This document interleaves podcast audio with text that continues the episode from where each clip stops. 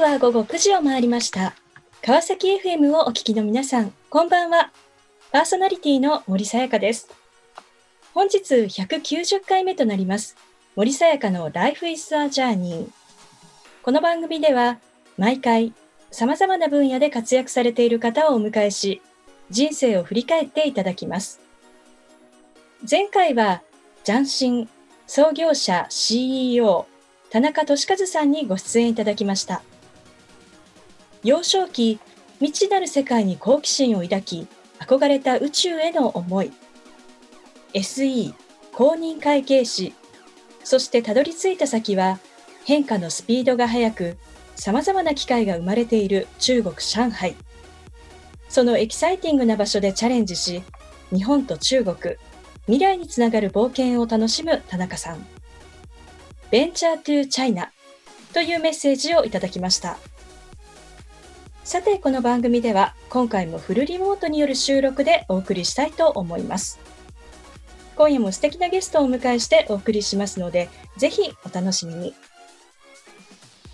この番組は e コマースの売上アップソリューションを世界に展開する株式会社エイジア、企業間レンタル移籍を通じて日本の人材流動化を促進する株式会社ローンディールの提供でお送りします。さあ、それでは本日のゲストをご紹介いたしましょう。株式会社はかり代表取締役 CEO 小川慎一郎さんです。小川さん、よろしくお願いいたします。はい、よろしくお願いします。え小川さんとは実はあの共通点があございまして、えーまあ、ローディール社が展開をしておりますレンタル移籍サービスの移籍者メンターをされているというそうことでですね。はい、はい、久しぶりでございます。ご無沙汰しています。あの本当に、はいねお名前はもういつもあのいろんなところで いるんですが、あのこうしてですね、あのまたあのラジオという形でですね、はいこうお会いできるのはあのとても嬉しく、あの今回あの大変楽しみにしておりますので、よろしくお願いいたします。はい、ありがとうございます。よろしくお願いします。ではあの小川さん、あの現在どのような事業を展開されていらっしゃるのか、ぜひご紹介いただけますでしょうか。はい、ありがとうございます。えー、弊社株式会社はかりと言いまして、えーあのデータ分析のサポートを提供しているような会社になります。で、最近はですね、あのアウェアファイという自分の感情を日記のように書き留めてモニタリングするサービスというのをあのリリースしたところです。あのアウェアファイというのは、なんかこうどういうこう意味があるんでしょうか？そうですね。あのアウェアはあの気づくと気づきということですが、あの普段なんとなく自分の頭で考えているようなことをきちんとその書き留めておくことによって、その後で見返した時にその気づきやすくなる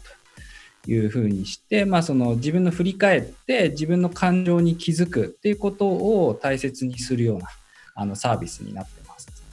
あのこれはあの例えばどのような方々がですねこう使うものになるんでしょうか？はい、えーっとですね、まあ結構その、まあ大変なというか、ストレスの多い社会だと思うんですけど、あの、その中で少し生きづらさを感じていたりとか、あの、なかなか、いつも頭の中でもやもやぐるぐるいろんなことを考えてしまうというような人が、あの、きちんとそれを感情に吐き出すことによって、あの、少し生きやすくなるというのを、あの、早稲田大学の研究室と一緒にその臨床心理学のプログラムをですね元にして作ったようなプログラムになってます。はい、なのでそうですねあのどの人にということで言うと、まあ、少しこう生きづらいというか生きづらさを感じているとか、まあ、感情的にその何かモヤモヤしているとか苦しいみたいな感覚を持っている人っていうことになりますかね。さあこのようなこう事業をですね、まあ、展開されていらっしゃるうことですけれどもあのぜひですねあのどのようなこう経緯で、えー今に至るのか伺っていきたいと思います。で今ですねこのまあご事業をされていらっしゃるということなんですがあのこの今のこの領域にですねご興味をこう、まあ、持ったと言いましょうかこの関心を持った理由というのは一体なんかどんなものだったんでしょうか？もともと大学の頃からなんですけど、まあ、そのシステムとかメカニズムみたいなことにすごく興味があって、ま、なので学科もそのシステム創生学科っていうそのシステムにまつわるところだったんですけれども、まあ、その世の中どういうメカニズムで動いていくかみたいなことをすごく模索していきたくって、で、そんな時にあのデータ分析みたいなものに出て、で今まではなんとなく頭の中で考えられていたようなものが、そのデータとしてそのメカニズムが明らかになるみたいなところがすごく興味があってて、その分野をあのずっと突き進んできたような感じになりますね。大学でもこのまあシステム、そのメカニズムというところですね、はい、こう勉強されていらっしゃったということなんですけれども、ねはい、あのキャリアとしてはスタートはどういったところから始まっていったんでしょうか？はい、そうですね。もともとはあのリクルートという会社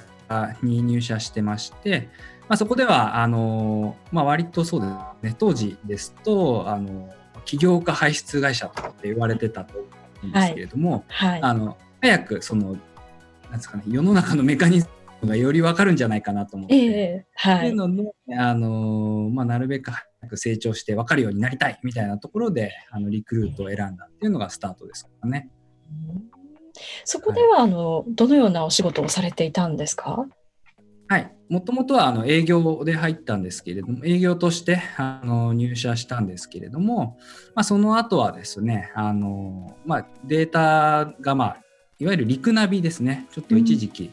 話題にもなりましたけれども、うん、リクナビにも大量のその学生さんが行動したデータがいうところで、ただ今まではそのずっとそれって使われてなかったんですね。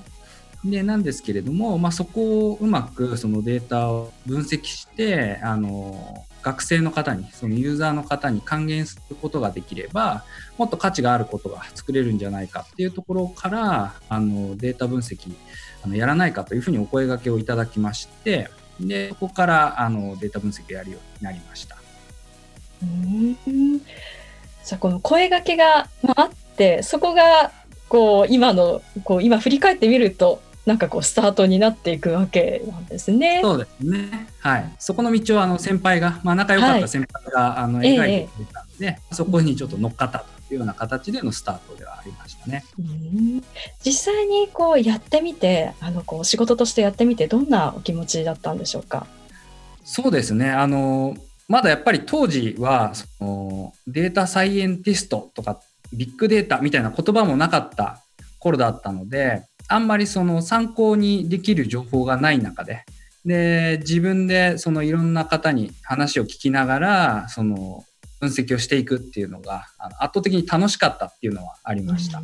うん確かに今だと、ね、このデータサイエンティストという言葉はすごく出ていますがかなり早いですよね先駆け。そうですね本当に当時はあの全然あの参考になるそのするような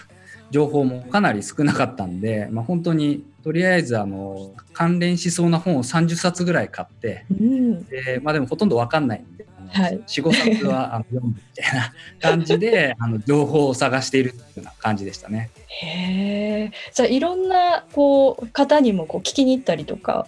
もされたんですか？そうですね。あの自分であのちょっとこうなんか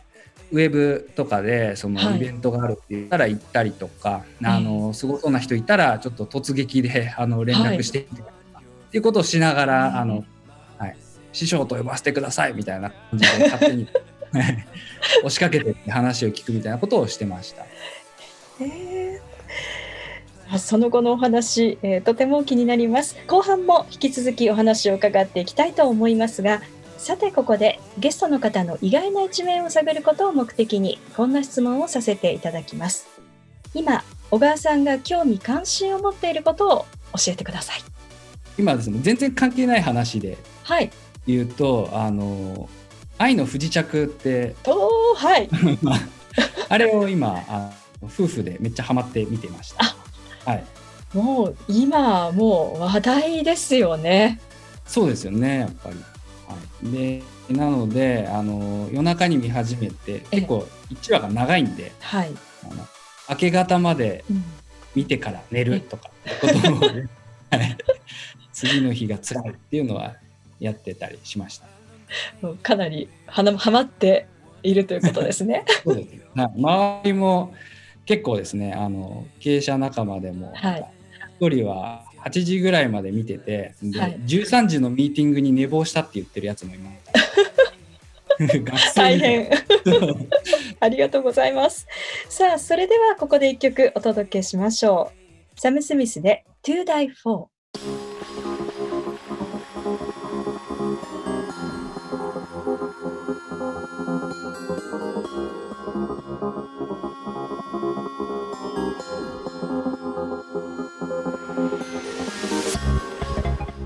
半も引き続き株式会社はかり代表取締役 CEO 小川慎一郎さんにお話を伺っていきたいと思います。ま前半はま最初のキャリアであるリクルート時代というところまでお話をしていただきました。まあ20代はこのまあリクルートでですね、キャリアを積まれたということですけれども、このまあリクナビのデータ分析というところからですね、えーその後のこうキャリアをこうどんなふうにですね小川さんはこう考えていったんでしょうか？そうですねあのリクルートで、まあ、データ分析は一通りあの勉強させて思いあいただきましたし、まあ、あのいくつかあのリリースすることもできてあの、まあ、なかなかあの面白い経験ができたんですけれども、まあ、そこから改めてそのもうちょっとその事業を作るとか組織を作るとか、まあ、そういう一個大きな視点であの物事を動かしてみたいということですね経験してみたいっていうのをすごく思うようになりましてでそこで転職活動をするというのが大きな流れとしてはありました。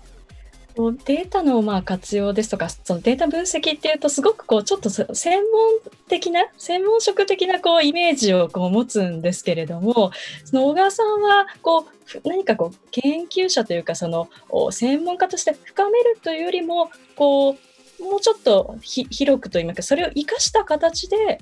こうキャリアを広げるというそういう思考になったんですね。そうですね。あの、まあ、データ分析をなりわいにはしている部分はあるんですけれどもデータそのものについてもっと深めることももちろん興味はあるんですけどただそれ以上にやっぱりあの最初に申し上げたそのシステムとかメカニズムを理解していったり作るっていうところにすごく興味があるので、まあ、そういう意味ではデータ分析だけしていてもやはりあのなかなか難しい部分があるなと。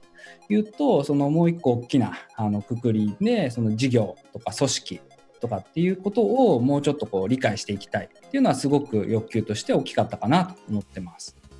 31歳の時にこう転職をされたということなんですけれどもこのちょうどまあ30代のこう前後といいましょうかこの頃っていうのはやっぱりこうキャリアに結構迷う方があの多い時期かと思うんですね。であのそういった中でこう自分が何をやりたいのかとかですねそのあまりこうまだはっきりしないもやもやとしている方に対して小川さんはであのご経験の中からこうどんなアドバイスをこうされますでしょうか？そうですね、まあ、結構やっぱ何になりたいかってやっぱすごく難しいと思うんですよね。で、まあ、実際そこで考えても見つからないことも多いですしただその何になるかの手前で自分がそのどういうものに価値を感じるかっていうことを素直になって考えてみるっていうのはすごく大事な要素かなというふうには思ってます。なんで、まあ、結構その相談に乗ることも多いんですけどやっぱりその自分の中ですごくかっこよくまとめてしまったりとかそのお化粧してしまうここ自分の心にお化粧しちゃうことで自分の本当の本当に大切にしたいことが何なのかっていうのがなかなか見えなくなっちゃうことって多くって、まあ、なのでそれを、あのー明確にするで、まあ、やっぱり頭の中で考えてもぐるぐるしちゃってそのなかなか難しいので書き出してみるみたいなことをすると少し次の一歩につながる何かが見つかることは多いんじゃないかなというふうには思います。確かにこうちょっともやもやして本当に抽象的でその中で物事を考えても、なかなか前に進まないっていうことですよね。そうなんですよね。で、まあ、今回そのアウェアファイっていうサービスもそうなんですけどやっぱりその目に見える形で文字を書いてみたり絵を描いてみるみたいなことってすごくそのあ自分ってこんなことを思ってたんだみたいな発見につながることも多いので、まあ、そういうふうにしてあの自分に素直にあのなるってことと文字を書いてみるというのはすごくあのいいんじゃないかなというふうには思います。の転職をされ、そしてですね、えー、その後、まあ、起業という形で、まあ、こう独立をされ、まあ、今に至るということですけれども、その今のですね、このアウェアファイをこう立ち上げるにこう、まあ、至ったですね、そのこう、まあ、原点となることっていうのは、一体こうどんなところにあったんでしょうか？ですね、いくつかあるかなと思ってるんですけど、まあ、一つがその、まあ、僕自身がその割と生きづらい性格をしているみたいなところはあるかなと思っていて割とこう人の気持ちを気にするタイプなんですけど、まあ、一方であの好奇心はあのかなり強い方なんであの何にでも首を突っ込んでみるみたいな。なんでこういろいろこうアクセル踏んでバーっていくもののすごい傷つきやすいみたいなそのアクセルとブレーキ両方踏んでるようなタイプの性格だったんで、まあ、自分自身がそのどういう方法を取ればその生きやすくなるんだろうみたいなことはその今までもずっと考えてたんですよね。で、まあ、そんな中でその今早稲田大学の研究室と一緒にさっきのサービスはあの研究してるんですけど、まあ、そこでその臨床心理士のあの ACT っていうプログラムがあるっていうことを知って、まあ、これって別にその、まあ、患者さんというかあの疾患がある方じゃなくてもすごく通用する概念だなっていうことはに気づかせてもらって、まあ、であれば僕の得意なそのデータの領域デジタルの領域で、まあ、この ACT っていうプログラムをあの載せて人の生きやすさ生きづらさを解消できるものが作れないかなっていうような形であの考え作るに至りました。あの小川さんのそのご経験の中からその、まあ、生きづらさみたいなものがこう少しこう自分の中でこう和らいだりとかですねその気持ちがこう落ち着くというようななんかそういうこうご経験っていうのはこう終わりだったんでしょうか？そうですね、まあ、結構常にあの考え続けていたっていうのはあるんですけれどもやっぱりその、まあ、キャリアもそうなんですけれども2年から3年に1回ぐらいのペースで結構大きな目標設定をやって生きてきたんですね。でそのタイミングでやっぱり紙に書き出すとか自分なりに言葉にしてみる。でそれをこう頼れる人に相談するみたいなことをしていく中であ自分って今こうこういうことを気にしてるんだとかこういうことを大切にしてるんだみたいなことがあのすごく明確になると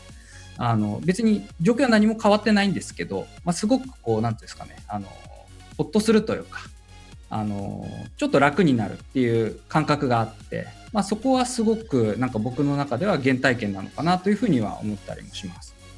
言葉にしてこう表現したりあとまあ人にこう話すっていうことなんですね。そうですね。はい、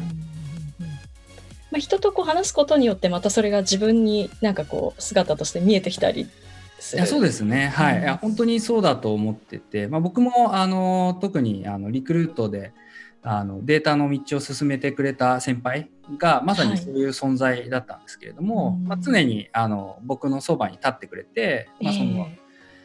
何ていうんですかね投げかける言葉に対してそのいろんな角度から返してくれるんで、まあ、それによってこう自分自身がすごくはっきり分かってくるというかなんか自分が悩んでるポイントが分かったりとか、うん、なんかやっぱりそういう存在ってすごく大事だなと思っているので、まあ、なんかそういうのはすごく大事なんだろうなというふうには思います。小川さん自身はこうどんな存在でありたいっていうふうにこう思っていらっしゃるんですか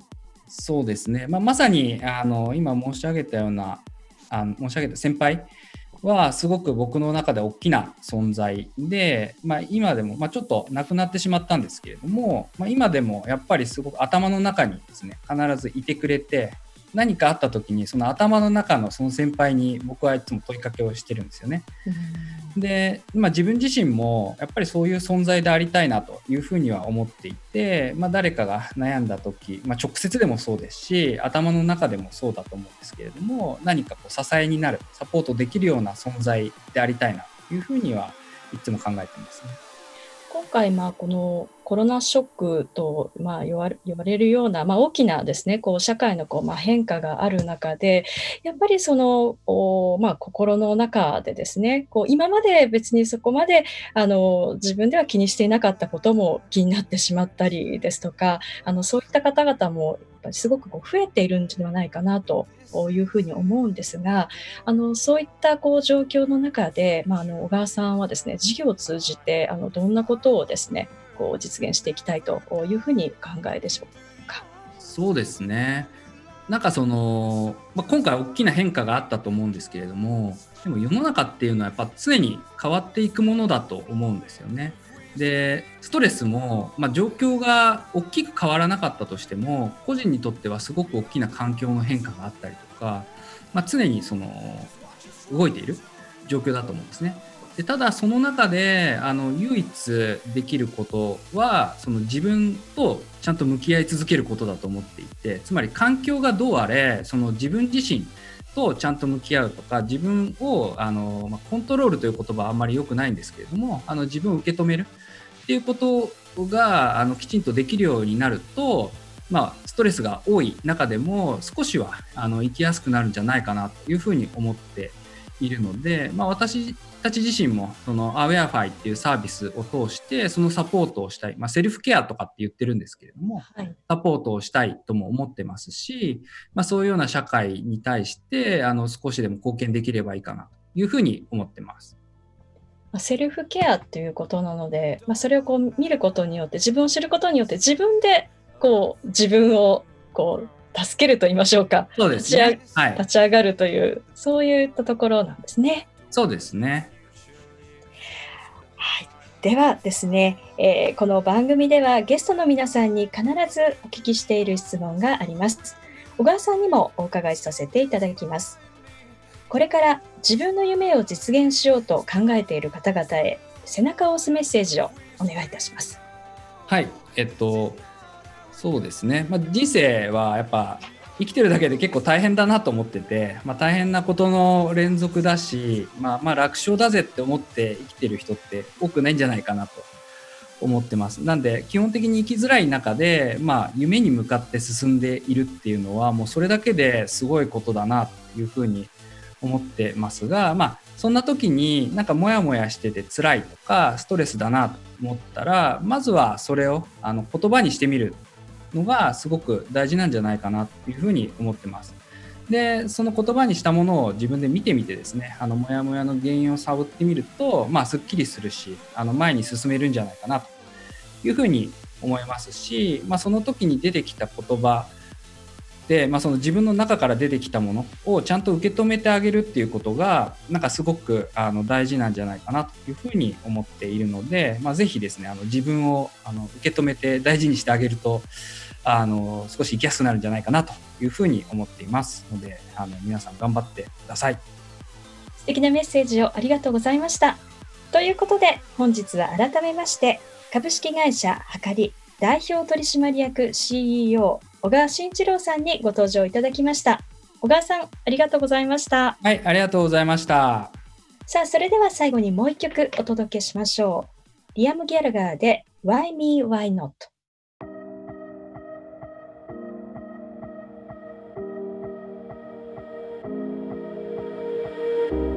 森さやかの Life is a Journey いかがでしたでしょうか？社会のメカニズムに関心を持ちデータ分析からビジネス領域へとキャリアを広げる一方で、生きづらさを抱え、どう考えたら生きやすいか、悩み、考え、開発した心のセルフケア、アウェアファイ。生きづらさを感じている人が少しでも生きやすく、より自分らしく生きられる。その難しい課題に挑む小川さん。人が一歩前へと進めるよう後押しする同じメンターとして、ぜひ応援し、注目していきたいと思います。次回はどんな素敵なゲストの方が来てくださるでしょうか来週もまたこの時間にお会いしましょう。今日も一日お疲れ様でした。おやすみなさい。